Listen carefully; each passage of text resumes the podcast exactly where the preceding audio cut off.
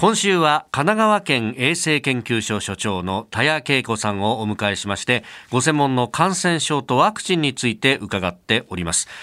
えー、昨日流行が心配されるはしかについて取り上げましたで、えー、今日もですねこのはしか特にその予防のワクチンについて、えー、伺っていこうと思うんですけれどもそもそもこのはしかのワクチン接種っていうのはいつ頃から始まったんでしょうか？はい。1978年10月から、はしかワクチンの定期接種の制度がスタートしました。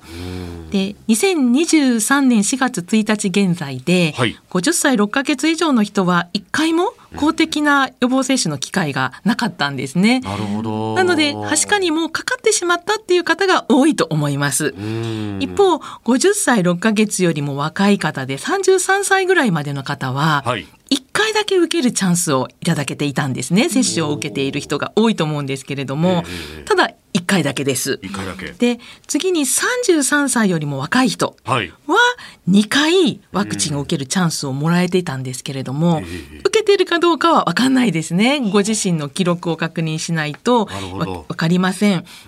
で定期接種が始まった後もはしかの流行はもうかなり繰り返されていまして、えー、今から20年ぐらい前ですね2001年、はい、27万8,000人ぐらいの方が1年間にはしかの患者さんがいらっしゃったっていうことではしか輸出国と言われてたんです当時。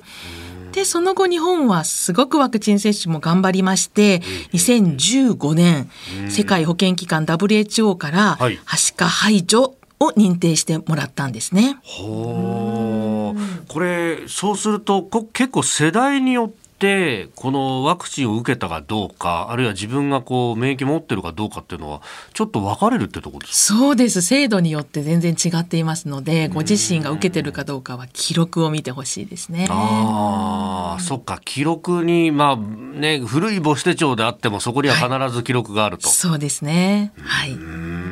これただどこ行っちゃったか分かんないという人もいると思うんですよ。ね、その場合は抗体検査という方法もあります。なるほど、はい、血液で検査してもらってる。はい。うんこうやってお話を伺っていると本当にあのワクチン接種の重要性を感じますけれどもあのコロナ禍でその接種するタイミングをこう失ってしまったっていうお子さんというのはやっぱり大きいですか？そうなんです、おっしゃる通りで世界中でお子さんたちがはしかのワクチンを受けそびれているそうで、はい、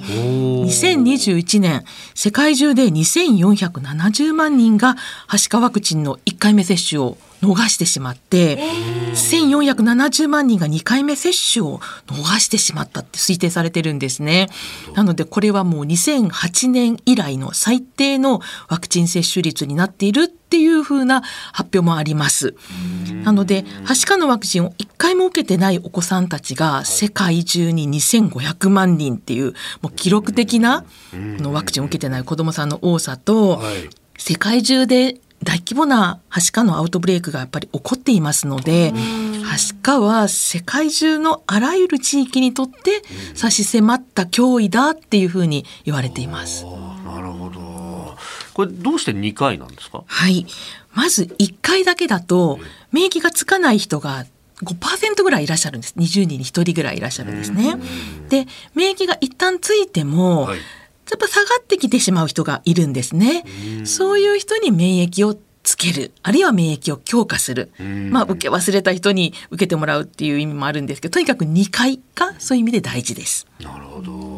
それからまあ大人のね方、まあ、先ほどのお話世代によってというところでは受ける機会はあったけれどもひょっとしたら受けてないとかで流行でかかってないとなると免疫ない人もいるかもしれないそうなんでいらっしゃるかもしれないですね。あのぜひそこで二十歳の確認をお願いしたいと思ってるんですね。二十歳の確認。はい